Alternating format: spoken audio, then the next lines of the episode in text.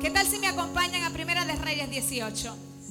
Y ahí mismo, tanto en su celular como en su vida física. Oh Espíritu Santo, yo no sé, pero yo tengo un terremoto por dentro. Yo le hablaba al, al hermano Carmelo y decía, Dios mío, tengo unos nervios. Porque no sé qué Dios quiere.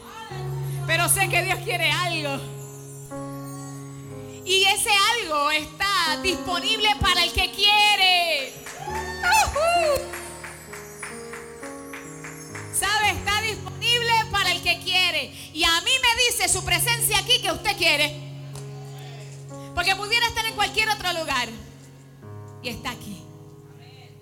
Estamos en Primera de Reyes 18. ¿Están conmigo? Los que no tengan Biblia, acérquese a alguien que tenga Biblia, si no, mire la pantalla. Voy a estar leyendo la nueva traducción viviente, pero no importa, todo dice lo mismo, es la misma esencia. Bendito eres tú, Jesús. Primera de Reyes 18:43. Dice, luego le dijo al sirviente, ve y mira hacia el mar. Su sirviente fue a mirar y regresó donde estaba Elías y le dijo, no vi, ¿qué dijo? Nada. Y viene y dice más, siete veces le dijo a Elías que fuera a ver. Y esta historia está específicamente situada entre dos eventos espectaculares. Mas sin embargo, en este momento, cuando Elías le dice, mira, a ver qué ves, ¿qué le dijo? Tal nivel que no tan solo le dijo que lo hiciera una vez, sino dos, sino tres, sino cuatro, sino cinco, sino seis, sino siete. Pero si vemos ese mismo capítulo, el versículo 1, hay una promesa. Entonces, nos vamos para el capítulo 18, versículo 1, hay una promesa. Y se lanzó una promesa sobre ese lugar. Y dice, el versículo 1 en nueva traducción viviente dice, más tarde, durante el tercer año de la sequía, el Señor dijo a Elías, preséntate al rey Acab y dile que pronto enviará lluvia. Pronto enviará lluvia. Y hay una promesa que se plasmó sobre ese lugar que dice la escritura que por tres años no había llovido. Y sucede que hay cosas en nuestras vidas que han pasado tiempo que no se dan. ¿Cuántos dicen amén? Y de momento tú puedes pensar que estás en una tierra seca y una tierra árida. Y una tierra donde no da fruto. Y una tierra donde tú dices, Dios mío, ¿qué pasa? Que esto todavía no se desarrolla. No se da. Mas sin embargo, estamos aquí amparados en una promesa. Porque Dios nos ha dicho no va a dejar ni nos va a desamparar. Y ahí entonces nosotros nos agarramos de esa promesa y decimos, Señor, yo no estoy viendo, pero yo sé que tú lo vas a hacer. Y ese es el suceso y el evento número uno que pasa antes que Elías le diga al siervo, ¿qué ves? Mas sin embargo, luego de eso, hay un evento importante que hace que la bendición venga. ¿Se acuerdan que la semana pasada hablábamos de los sacrificios? Y aquellos sacrificios que Dios pide de nosotros que ya no son ese macho cabrío, ya no son esa oveja, ya no es ese animal físicamente, sino que ya me pide a mí unos sacrificios espirituales. Ya me pide que mi cuerpo sea sacrificio vivo, o sea que yo lo cuide y yo lo guarde para Él. Que yo tenga ese espíritu que vivimos, que Él no lo desprecia. También vimos el sacrificio de alabanza, que es adorar a Dios, no importa lo que esté pasando. Y mire que es difícil, pero no imposible, porque cuando nosotros empezamos a abrir la boca, en la llena. Que es obedecer y prestar atención. ¿Se acuerdan? decía que el sacrificio que Él le agrada, más que sacrificio de animales, es la obediencia. Y el prestar atención más que los sacrificios. Pero hablaba también de la oración y el de alzar nuestras manos delante de Él, que era para conocerlo mejor y jamás olvidar la ayuda. Y era necesario que estos sacrificios se dieran para que entonces el Señor viniera a nosotros y hiciera su manifestación poderosa. Porque cuando el sacrificio se da, todavía algo está vivo. Y lo que Dios quiere que se muera es la parte carnal, es aquella que nos aleja de Dios. Es aquella que es importuna, que necesitamos permanecer y el enemigo y la carne te dice, no vayas, no ores. ¿Para qué vas a orar si con esa misma boca te quejas y con esa misma boca quieres alabar? Mas sin embargo dice que el corazón contrito y humillado no lo desprecia. Que si tú llegas a la presencia del Señor con el corazón de decirle, ¿sabes qué papá? Te necesito. Él lo recibe. ¿Acaso no recibió al hijo pródigo habiendo hecho tantas cosas? Pero el corazón lo acerca a Dios. Y era necesario que esos sacrificios se dieran. Y luego de la promesa de que enviaría lluvia, le dice el Señor que tienen que hacer un sacrificio para matar a aquellos profetas de Baal. Ese sacrificio era necesario porque se había levantado mucha gente, sobre todo 450 personas, contra uno. ¿Contra cuánto? Uno. Uno para entonces poner a otro Dios sobre el Dios de Elías. Y la verdad es que a veces no nos damos cuenta, pero estamos viviendo momentos claves en esta tierra que si no nos percatamos, si no prestamos atención, si no somos sigilosos, si no miramos con cuidado, otros dioses se levantan sobre nuestro Dios. No tan solo de manera territorial en nuestro país, en el mundo, sino en nuestro corazón. Porque todo aquello que se levanta y toma la, posición y el primado de Dios es otro Dios.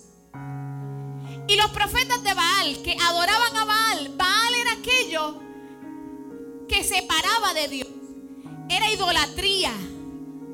Era aquello que quizás, si se daban cuenta, no sé, pero la ignorancia no, como quiera.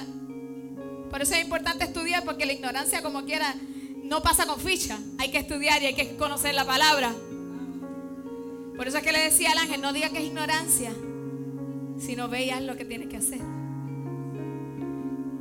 Y yo no sé si ellos sabían o no sabían, mas sin embargo ellos estaban poniendo a ese Dios por encima de Dios, de nuestro Dios del Todopoderoso. Y le dice el Señor a Elías en el versículo 30 del 18. Entonces dijo Elías a todo el pueblo, acérquense a mí. Y todo el pueblo se acercó y él arregló el altar de Jehová que estaba arruinado. Para que cosas se mueran en nosotros, todo tiene que estar ordenado conforme a lo que Dios quiere. Yo no sé usted, pero yo he sabido decirle al Señor, ¿sabes qué? Hay esta área que yo no puedo sola. Esta área he estado por años tratando de soltarla, de romper, de... Mire, no, usted no sabe todo lo que ha pasado. Mas sin embargo el Señor te dice, arregla el altar. Y ese altar lo que Dios nos pide es que simplemente lleguemos a Él a adorarle, a ponerlo en su lugar. Él cogió, Elías cogió 12 piedras que representaban las 12 tribus, o sea, el fundamento de la comunidad.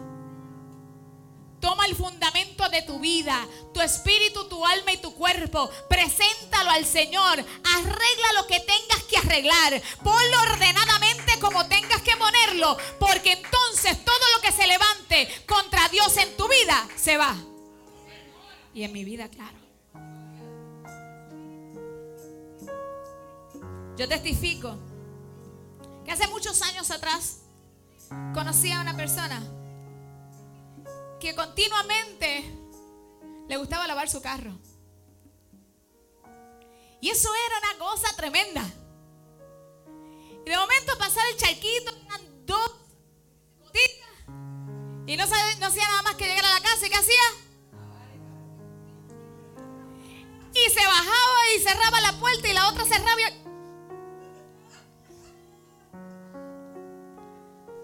Y, y era negro. Que los carros negros se ve más. Un día, porque cuando tenemos corazón de que queremos que seamos, seamos instruidos por el Espíritu Santo, el Señor le dice, no te has dado cuenta, pero estás idolatrando tu vehículo. Lo has puesto primero que yo. Y yo no sé ni por qué yo cuento esto, porque tiene más de 30 años en mi vida sobre eso. Pero hay cosas que parecen pequeñas, pero son las zorras que dañan la viña. Y el Espíritu Santo lo que busca de nosotros es que estemos pendientes de aquellas áreas que pueden estar como fundamentos en nuestras vidas que quieran poner la posición de Dios. A veces puede ser la familia, puede ser el trabajo, puede ser el afán por quizás tener tal o cual cosa.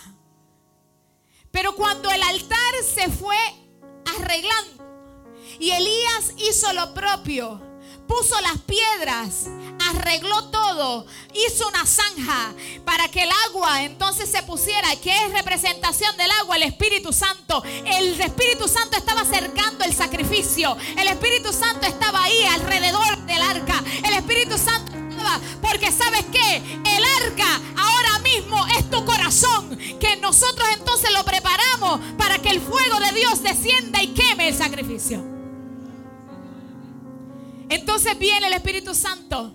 Es que yo le llamo Espíritu Santo porque en el Antiguo Testamento, aunque se llamaba Dios, Jehová, era la manifestación de Él. Y es lo que tenemos también ahora, aleluya. Ay, reloj, y santo, gracias a Dios. Y mandó el fuego del cielo.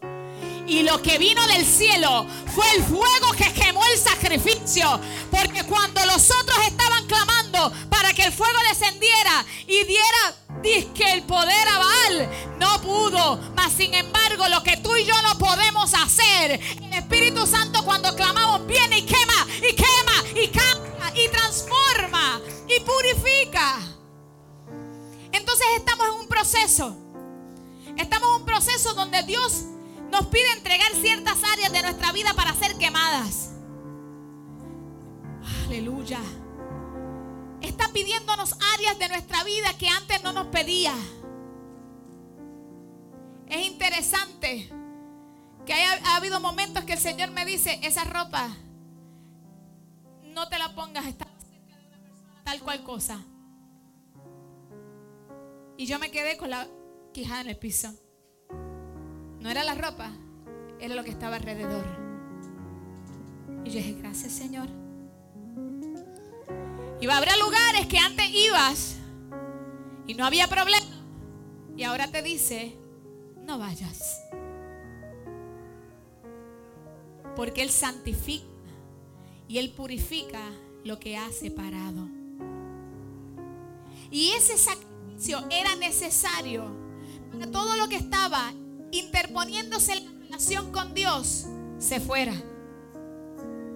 Y es entonces donde nos damos cuenta. Y vamos ahora al versículo 41 del, 10, del 18. Que la promesa que Dios había había hablado en el versículo 1 empieza a tangibilizarse. Empieza a cobrar vida lo que había hablado y no había sucedido porque el sacrificio no había, no se había dado. Versículo 41. Nueva traducción viviente dice, luego Elías dice a Acab, vete a comer y a beber algo, porque oigo el rugido de una tormenta de lluvia que se acerca. Porque oigo el rugido. Ruge. Oigo el rugido de una tormenta lluvia que se acerca. Entonces Acab fue a comer y beber. Elías, miren la respuesta de Acab, le dijo, ve, come. Él ahí en obediencia fue. Mas sin embargo Elías dice que en cambio subió a la cumbre del monte Carmelo. ¿Usted sabe lo que significa Carmelo? Carmelo. Él no, el nombre. esa, risa tuya, Yomara, me encanta. Aviva, aviva el corazón. Aleluya. Carmelo significa jardín. Quédese con eso por ahí. Y subió a la cumbre del monte Carmelo y se inclinó hasta el suelo y oró la cara entre las rodillas. Había una palabra. Me tocó hacer mi parte. Busqué sacrificar lo que me impedía llegar a Dios. Y cuando eso sucedió, empecé a escuchar el rugido de muchas aguas que venía de camino. Y antes de hacer cualquier cosa, yo vine y fui al jardín a arrodillarme, a orar y a hablar con Dios. Pero dice más. Luego le dijo al sirviente, y aquí estábamos hablando ahorita, ve y mira hacia el mar.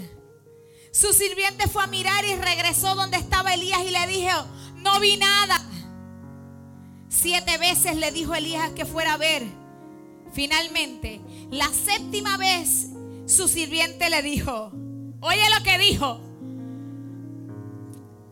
vi una pequeña nube.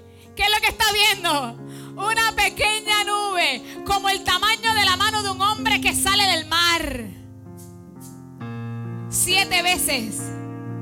Siete veces fue a mirar porque no lo había visto del principio. Y es que muchas veces tenemos que nosotros ecualizarnos con el Espíritu Santo para ver lo que Él quiere que nosotros veamos. ¿Sabes qué? Yo veo una nube en tu vida que se acerca. Yo veo una pequeña nube que se está asomando porque estás buscando sacrificar aquello que no le agrada a Dios. Te cuesta, te cuesta lágrima. Has estado que tú dices que quiero enganchar los guantes, más sin embargo, el que tenía que hacer la obra es Dios y Él envía el fuego para quemar y para bendecir. Porque lo que no veía, Dios le dio siete oportunidades. ¿Cuántas veces se debe perdonar? 70 veces 7. ¿Y por qué dice 7 si no es que no tan solo es la perfección de Dios, sino es lo infinito de Él? Lo importante es que nosotros tengamos el corazón dispuesto a oír y hacer cuando vio esa pequeña nube del tamaño de la mano del hombre que sale del mar, Elías le gritó y le dice, corre, dile a Cab, sube a tu carro y regresa a tu casa. Si no te apuras, la lluvia te detendrá. Dice que poco después el cielo se oscureció de, nubes. Se levantó un fuerte viento que desató un gran aguacero. Si yo digo un gran aguacero, no creo que fue una llovizna. Un gran aguacero. Y acá partió enseguida a Jezreel. Si nos damos cuenta, dos cosas importantes sucedió aquí. El poder de escuchar lo correcto y ver como Dios ve. Olvida lo que estás viendo en tu físico. Mira que hay una nube, hay una nube, escucha, hay una por lo que se había desatado, lo que no estaba pasando, por cuanto fuiste al jardín, te están preparando la lluvia que va a regar tu terreno, que va a dar el fruto para tu casa, que va a dar la bendición porque tú le sirves y le amas. No es cualquier cosa, lo ves pequeño ahora, pero es lo justo y lo necesario para comenzar un camino poderoso en ti. santo. El problema está que a veces escuchamos lo que no tenemos que escuchar. Y me da alegría en el corazón porque son cosas que tú empezaste a mencionar ahorita. La fe viene por el oír y el oír de la palabra de Dios. No escuches aún tus propios pensamientos que dice que lo que Dios te prometió no se va a dar. Si tú obedeces, la bendición se queda y llegará en su tiempo cuando Él lo haya determinado. Cuando tú estás buscando, igual que yo todos los días, crucificar la carne y agradarle en espíritu y en verdad, aunque quizás el día no fue el mejor, tú sabes que el Señor sí ve el corazón, el Señor sí ve las intenciones, el Señor sí ve tus esfuerzos. Olvida el que no lo ve, olvida el que no le guste, olvida el que te diga lo que sea. Recuerda que tu relación es Dios y tú, y tú y Dios. Y no tan solo es lo que yo escucho, sino lo que yo veo. Dios le dio la oportunidad al, siervo que el sirviente que mirara siete veces. ¿Qué está viendo que viene? ¿Qué está viendo Jessica? Veo la nube. Hoy yo siento la Hoy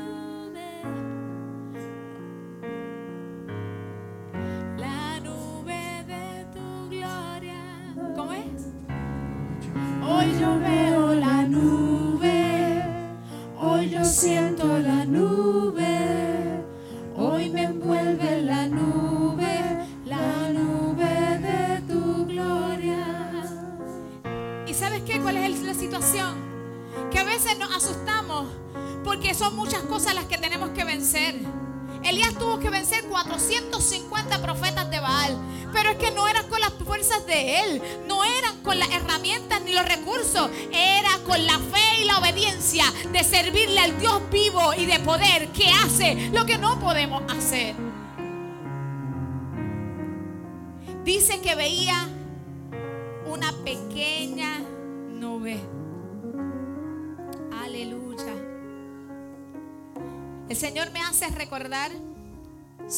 palabra. Y no puedo, no puedo dejar de reírme como Dios hace. Como decía Carmelo, que Dios es un Dios que qué? Que machaca. ¿Cuántos se acuerdan de machacalo, machacalo, machacalo? ¿Cómo era ¿Quién se llamaba? Raymond. Jan Raymond. pues cuando yo estaba estudiando esto y el Señor me saca de su palabra así, esa pequeña nube como palma de la mano de un hombre, me trae este versículo.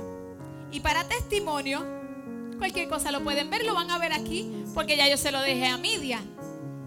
Y el versículo que voy a leer es lo que el Señor quiere machacar hoy.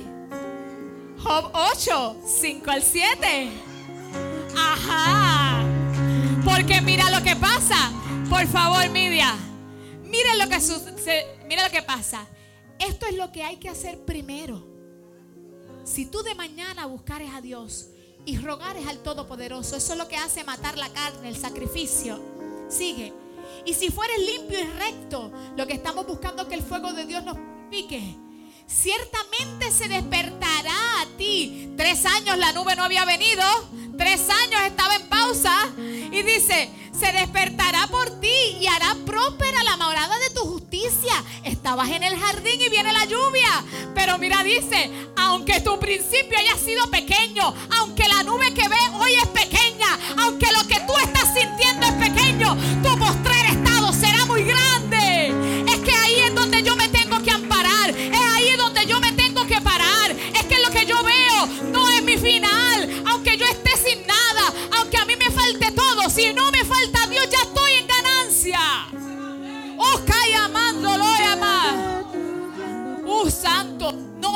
dejes que el enemigo nos ciegue para no ver que aunque sea pequeño, tu postrer estado será muy grande. Porque el Dios que tú y yo le servimos tiene lo que tú necesitas. Tiene esa fuerza que necesitas para vencer a diario. Solamente aunque sea arrastrado llegue a su presencia. Si tú de mañana buscares a Dios y rogares al Todopoderoso, Dios lo va a hacer. Dios lo va a hacer. Dios lo va a hacer. Él no puede puede contradecirse, escúchame. Entonces son batallas que ya no se van a ganar de la forma natural. Porque viene el Todopoderoso a hacer lo que nosotros no podíamos hacer. Cierro con Segunda de Reyes, capítulo 6. Yo sé que todos los días nosotros tenemos batallas. Lo sé. Lo sé. Mas sin embargo conocemos al Dios que defiende nuestra casa, que defiende nuestra vida, que defiende la promesa para verla cumplida. Segunda de Reyes, capítulo 6. Oh Jesús. Versículo 15 en adelante. Y dice, gracias Dios. Y se levantó de mañana. ¿Cuándo se levantó? ¿Ves que Dios sigue machacando? Y salió el que servía al varón de Dios.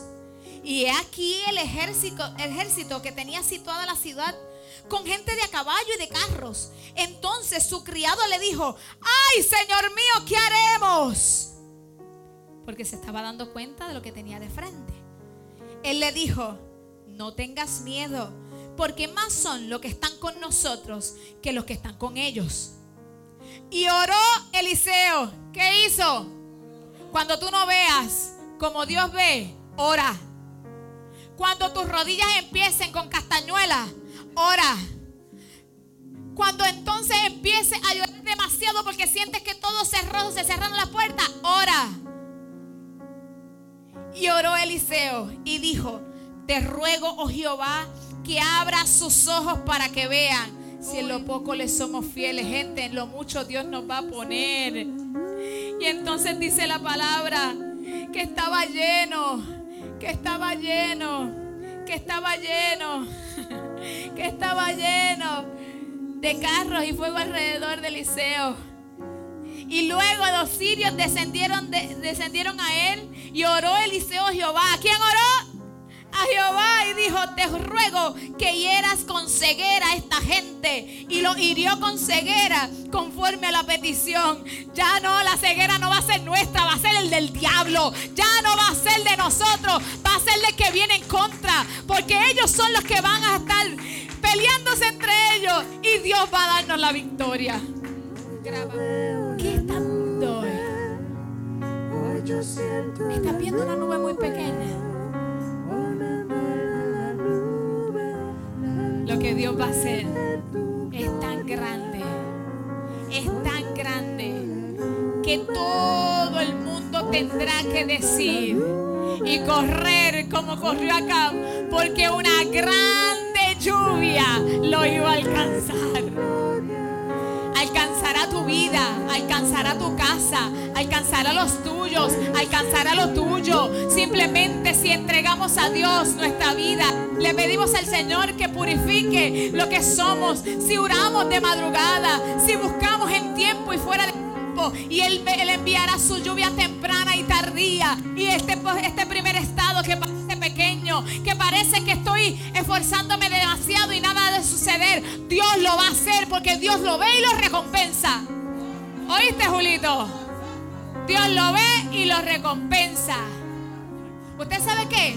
Yo desde que abrí la academia, he diezmado de la academia y hasta el día de hoy tengo nueve años con ella, todavía no tengo ganancia. Y siempre diezmado. ¿De dónde? Del pacto que tengo con Dios.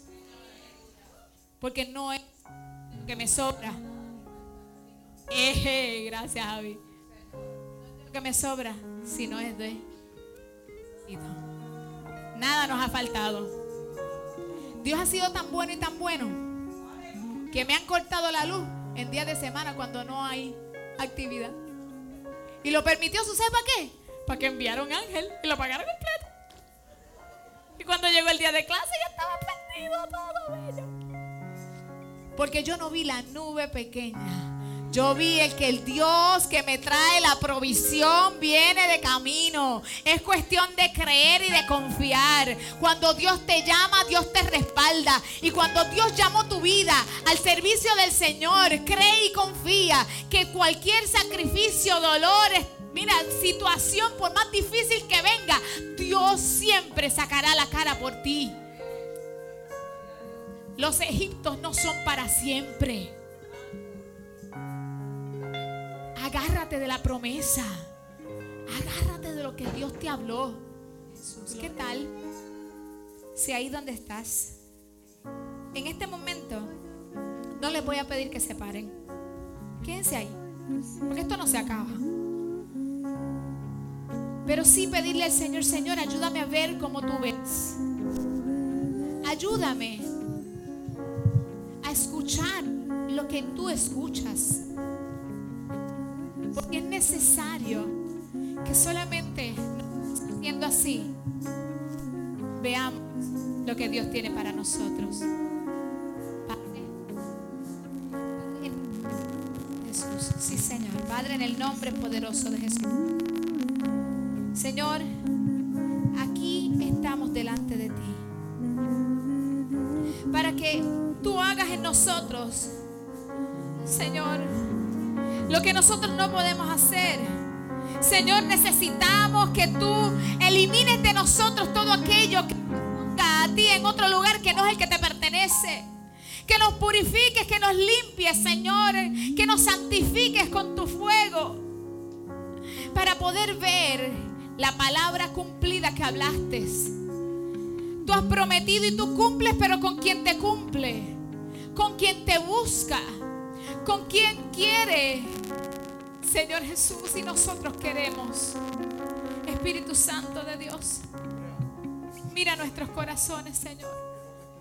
Mira nuestros corazones. Y haz, Señor, en nosotros tu voluntad, mi Jesús. Señor, te necesitamos. Llégate aquí a este cuarto oscuro de nuestro corazón.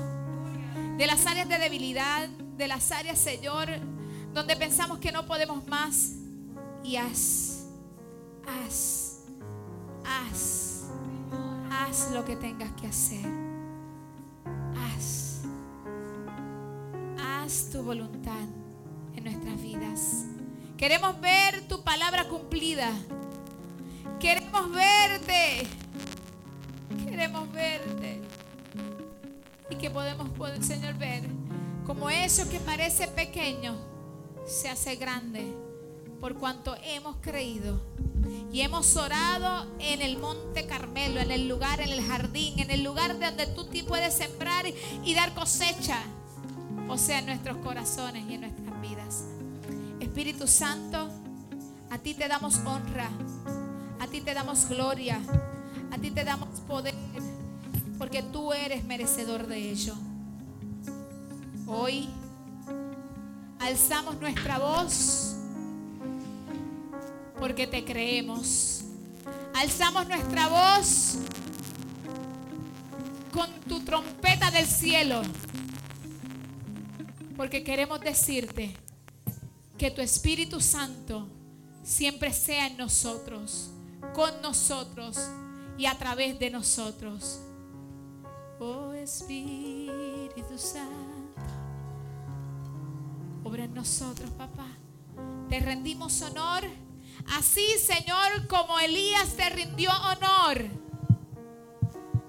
haciendo Señor y restaurando el altar y haciendo esa zanja para que el agua corriera y tu fuego lo quemara, te rendimos honor con nuestros labios, con nuestro aliento, con nuestro corazón. Con el ondeo, Señor, de las banderas que establecen la victoria, porque esa nube ya viene de camino. Y solamente a ti nosotros daremos gloria y honra. Gracias Espíritu Santo.